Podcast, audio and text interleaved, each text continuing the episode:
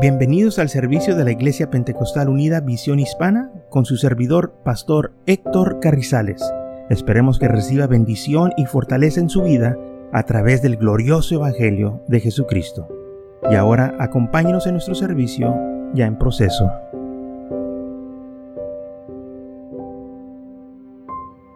Dice así la palabra del Señor en Éxodo capítulo 12, versículo 1. Habló Jehová a Moisés y Aarón en la tierra de Egipto, diciendo, este mes os será principio de los meses. Para vosotros será este el primero de los meses del año. Habla a toda la congregación de Israel diciendo, en este día de este mes tomaréis cada uno un cordero según las familias de los padres, un cordero por familia.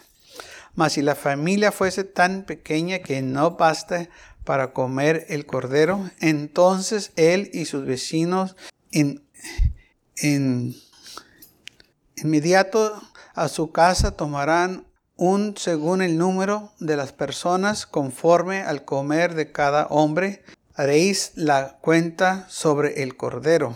El animal será sin defecto, macho de un año, lo tomarás de las ovejas o de las cabras y lo guardarás hasta el día 14 de este mes y lo inmolará toda la congregación del pueblo de Israel entre los dos tardes. Y tomarán la sangre y la pondrán sobre dos postes y en detel de las casas que han de comer. Y aquella, y aquella noche comerás la carne asada en fuego y pan sin levadura, con hierbas amargas la comerán. Ninguna cosa comerás eh, cruda ni cocida en agua, sino asada al fuego, su cabeza con sus pies y con sus entrañas. Ninguna cosa dejarás de él hasta la mañana, y lo que quedara hasta la mañana lo comerás en fuego. Y lo comerás así, ceñidos vosotros lomos, vosotros calzado y vuestros pies, y vosotros y vuestro bordón en vuestras manos, y lo comerás apresuradamente. Es la Pascua de Jehová. Pues yo pasaré aquella noche por la tierra de Egipto y iré a todo primogénito de la tierra de Egipto, así de los hombres como de bestias, y ejecutaré mi juicio en todos los dioses de Egipto, yo Jehová.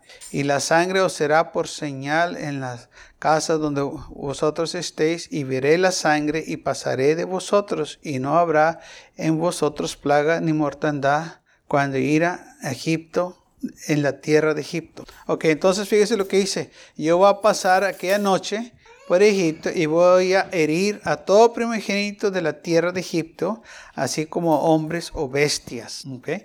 Pero si yo miro la sangre que está en los postes de la casa de la puerta, y este, al pasar yo ver esa sangre, que la miro en las puertas y los detenes, no le va a hacer daño. Voy, voy a pasar y voy a seguir adelante.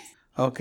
Y dice, este es, y esta va a ser la Pascua. Ustedes se van a preparar. Van a tomar un cordero por familia. Si la familia está muy pequeña, y entonces este, júntense con la otra familia de inmediato que están siguiendo ustedes, sus vecinos, y ahí este, ah, van a comer ustedes con ellos ese cordero, que no se la van a asar, nada, nada crudo, nada hervido, sino lo van a asar y lo van a comer y van a comer todo apresurado, van a estar preparados para salir esa noche, ¿ok? Se preparan con los bordones, con su ropa, su calzado, todos listos para salir, ¿ok? Y ahora, cuando llegue el tiempo, el momento, que, que yo pase por ahí, asegúrense que esté la sangre puesta sobre esos postes y ese detén de la puerta. Y fíjese, eso hace como una cruz arriba y en los dos lados del poste. Hace como una cruz. Y el Señor estaba diciendo, yo voy a pasar a la medianoche y les voy a herir. Ahora, esta es la última y final plaga, la décima plaga. Hubo diez plagas. Ahora, de estas diez plagas, esta iba a ser la más severa, la más dura, porque iba a herir a todos en Egipto. Toda la gente iba a ser impactada.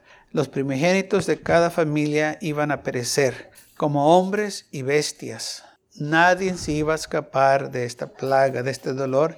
Iba a haber llanto sobre toda la tierra de Egipto como nunca había visto. Y dice la palabra del Señor, aleluya, que el pueblo de Israel se debería de preparar, poner esa sangre ahí en los postes de la puerta para que cuando el ángel pasara no les hiciera daño. Dice la palabra del Señor que cuando Moisés fue mandado al pueblo de Egipto, le dijo a Faraón, dice el Señor que dejes mi pueblo ir. Él no quiso. Entonces el Señor le dijo a Moisés que él iba a hacer varias señales para convencer a Faraón de que él, ¿verdad?, este había sido enviado por él y que lo que él estaba diciendo se iba a llevar a cabo. Sabemos el primer, uh, este, uh, o la primera plaga que se hizo, que dice la Biblia, que el agua se convirtió en sangre. E, e, esa fue la primera señal, pero Faraón endureció su corazón y este, no quiso dejar al pueblo de Israel ir. De primero dijo sí, luego dice no, sí, no y, y, así estuvo por un tiempo. Ok, dice la palabra del Señor que entonces mandó Moisés a Aarón que pusiera la vara en el río Nilo o en, el río y dice la palabra del Señor que toda el agua se convirtió en sangre. Pero también dice la Biblia esto, y los hechiceros de Egipto hicieron lo mismo. Entonces Faraón pensó que era un truco. Dije, este me, quiere pasar por tonto. Dije, ese es un truco, los míos también lo pueden hacer. Y también los magos hicieron eso. Y luego dice la Biblia que la segunda plaga fue ranas y había ranos por todo Egipto. Pero también dice la palabra del Señor, y los hechiceros de Faraón hicieron lo mismo. Entonces vemos por qué el corazón de Faraón se estaba endureciendo. Porque él miraba esto que eran trucos, que eran algo que alguien más lo podía hacer, lo podía duplicar. Y esto pues para él no era algo nuevo. Los, los míos también lo pueden hacer. Y luego dice la Biblia también que, este, que vino la plaga de los piojos. Esta fue la tercera plaga. ¿Y sabe qué fue lo que pasó? Los magos también pudieron hacer lo mismo. Entonces Faraón estaba, no hombre, pues eso, eso no es nada, también los míos lo pueden hacer. Entonces podemos entender por qué el corazón de este hombre se endurecía. Primero decía que sí, lo decía que no, porque los, eh, los magos de él venían y le decían, hombre, nosotros también lo podemos hacer. No tienes que creerle a Moisés, esos son trucos. Mira, nuestros dioses también tienen poder y nos van a proteger de lo que ellos están haciendo. Y luego vinieron la plaga de las moscas. Este, y de nuevo dice la palabra del Señor que este, esta plaga vino sobre todo Egipto. Pero ¿sabe qué es lo que pasó? Los magos también pudieron hacer lo mismo hasta qué ah, magnitud o, qué grande no sabemos, pero dice la Biblia que estos magos estaban duplicando lo que, estaban así, lo que estaba haciendo Moisés. Y luego vino el peste del ganado, donde la plaga del ganado, todos los, todo el ganado se empezó a morir. Y también los magos pudieron hacer lo mismo. Entonces vemos cómo estaba el corazón de Faraón. Sí te creo, no te creo. Sí te creo, no te creo, porque también esto lo pueden hacer. Entonces lo que tú estás haciendo son más puros trucos, son es pura magia. Y también los míos lo pueden hacer. Y viene la sexta de las úlceras, sarpuidos, que también dice otra versión. Pero dice la palabra del Señor que los hechiceros no pudieron estar delante de Moisés a causa de las... Ahora sí dijeron, no podemos, sino que esta es la mano de Dios. Ya, hasta cierto punto pudieron imitar. Y lamentablemente, ¿verdad? Este, así hay hechiceros que pueden imitar ciertas cosas y engañan a la gente que es poder de Dios y no es. Y tan limitados. Y por estos hombres, el pueblo de Egipto junto con Faraón sufrió mucho porque fueron engañados por estos eh, magos o por estos eh, brujos o como los queremos llamar, hechiceros, como dice la palabra del Señor. Y todo esto causó que el pueblo de Egipto sufriera por los engaños de este hombre. ¿okay? Y esa fue la sexta plaga que vino, pero ahí no terminó la plaga. Vino la plaga del granizo, vinieron las langostas y vinieron las tinieblas. Y, y aquí cuando habla de tinieblas, no está hablando que nomás estaba oscuro. No, estaba hablando como tinieblas, pero como, siren, eh, como el sereno. ¿verdad? Que este, el sereno, sereno no deja ver, pero se puede sentir que ahí está y uno no puede ver. Así era, pero negro. Y por eso no podían prender lámparas ni nada, porque estaba eh, la misma oscuridad apagaba cualquier luz que encendían. Entonces ah, estaban en oscuridad por un tiempo. No importa qué, le, querían hacer para ah, tener luz, eh, la misma oscuridad apagaba la luz. Y luego aquí, bueno, llegamos a, la, la, última plaga donde el Señor le dice a, este, a Aarón y a Moisés que hablen con el pueblo para que se preparen para la última y final plaga que iba a venir sobre Egipto. Ahora, una cosa también tenemos nosotros ah, que tener en mente, que todas estas plagas, el, eh, de, este, de, de, de la 1 al 9, el pueblo de Egipto estaba exento, o sea que eh, lo que estaba pasando en Egipto no le estaba afectando a ellos donde ellos estaban, que estaban exentos. Pero en esta última plaga no iban a estar exentos, tenían que tener la sangre, o sea, no podían ellos este, este cubrirse o estar exentos de esta plaga si no tuviesen la sangre tenían que tener la sangre del cordero sobre los, los postes de la puerta y sobre el dintel. Porque es lo que dijo el Señor. Tienen que tener la sangre. Porque si no la tienen, el ángel los iba también a herir a ellos. O sea, no estaban exentos. Y por eso el Señor mandó al Moisés y Aarón que le dijeran, miren, las últimas plagas nosotros no tuvimos que hacer nada estábamos exentos de esas plagas. Pero en esta última plaga, ustedes van a tener que prepararse y van a tener que hacer lo que el Señor les ha mandado. Comer ese cordero, comer lo apresurado, comer lo asado, comer los panes amargos, sin levadura. Entonces ellos tenían que obedecer. ¿Qué iba a pasar si cuando pasara el ángel de la muerte y algunos de Israel no hicieron caso y no pusieron la sangre a la puerta de sus hogares. Bueno, pues yo le voy a decir lo que va a pasar. El primogénito iba a morir. Yo estoy seguro que todo primogénito estaba al tanto pendiente que se pusiera esa sangre ahí. Papá, no te olvides de que poner esa sangre ahí porque mi vida depende de eso. Tiene que haber sangre ahí porque yo la voy a llevar y yo voy a morir. Y, yo estoy seguro que algunos estaban al tanto de eso, que esté la sangre ahí. Porque yo sé que si yo estuviera en esa situación, estuviera, viendo que se pusiera esa sangre ahí, porque pues mi vida dependía de esa sangre. ¿Sabe qué? Ellos dependían de esa sangre del cordero para vivir. Así también nosotros dependemos de la sangre del cordero para tener vida eterna, para vivir. ¿Ah? Y por causa que ese cordero derramó su sangre, esa gente estaba protegida de la muerte. Así también nosotros, por causa del cordero de Dios, yo y usted estamos protegidos de la muerte y nos ofrece vida eterna.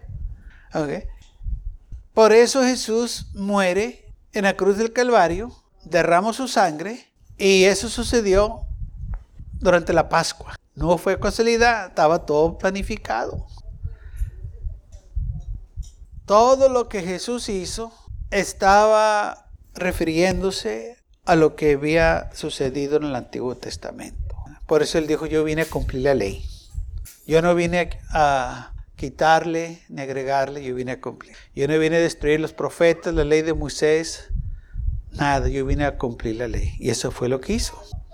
Entonces, porque eh, Él murió por nosotros en la cruz del Calvario y derramó su sangre ahora yo y usted podemos tener vida eterna. Pero así como aquella sangre está ahora sobre los postes y sobre el tentén de la puerta, esa sangre también tiene que estar sobre nosotros.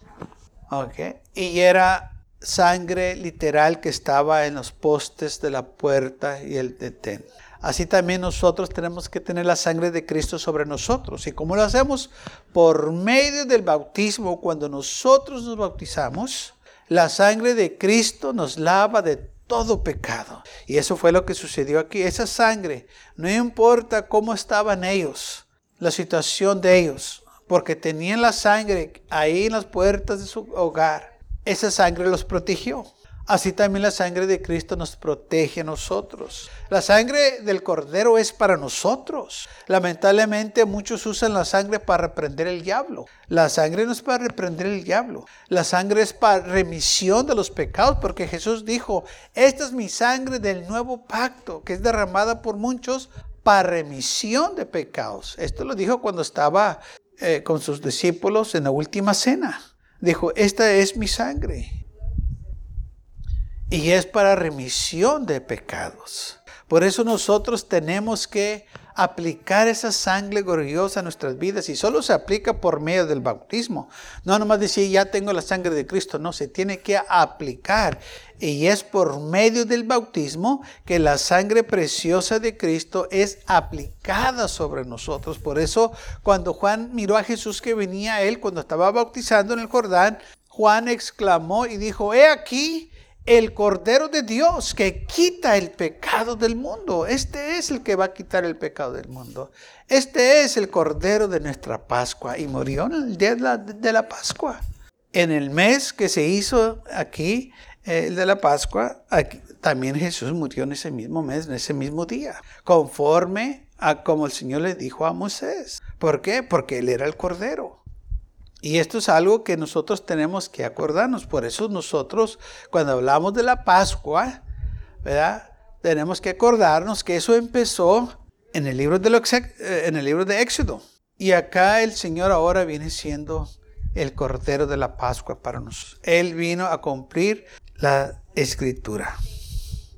Y así como el ángel de la muerte no les pudo hacer daño porque tenían esa sangre puesta en los portes en los postes y el dintén de la puerta, el ángel no pudo hacer nada, así tampoco la muerte no nos va a hacer nada a nosotros. Por eso Jesús dijo, el que cree en mí, aunque esté muerto, vivirá. Sí, este cuerpo va a morir. Oh, pero nuestro espíritu va a vivir por la eternidad con Cristo Jesús. Por esa sangre que Él derramó por nosotros en la cruz del Calvario. Tenía el Señor que derramar su sangre y morir. No, hubiera sido suficiente que Él hubiera hecho nomás milagros. No hubiera hecho o suficiente caminar por el agua. Él tenía que derramar su sangre por nosotros para que yo y usted tuviéramos vida eterna. La sangre es de suma importancia. La Biblia dice que la vida está en la sangre.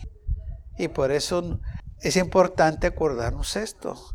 Lamentablemente muchos ignoran la sangre. Y sabe que la sangre es lo más importante en su vida. Porque usted puede estar bien saludable, pero una vez que le saquen la sangre, usted muere. Puede tener el mejor físico, puede tener este, la mejor salud. Oh, pero que le remuevan la sangre. Vamos a ver si sin la sangre usted no puede vivir. Pero puede estar enfermo y tener la sangre y puede vivir. ¿Ah?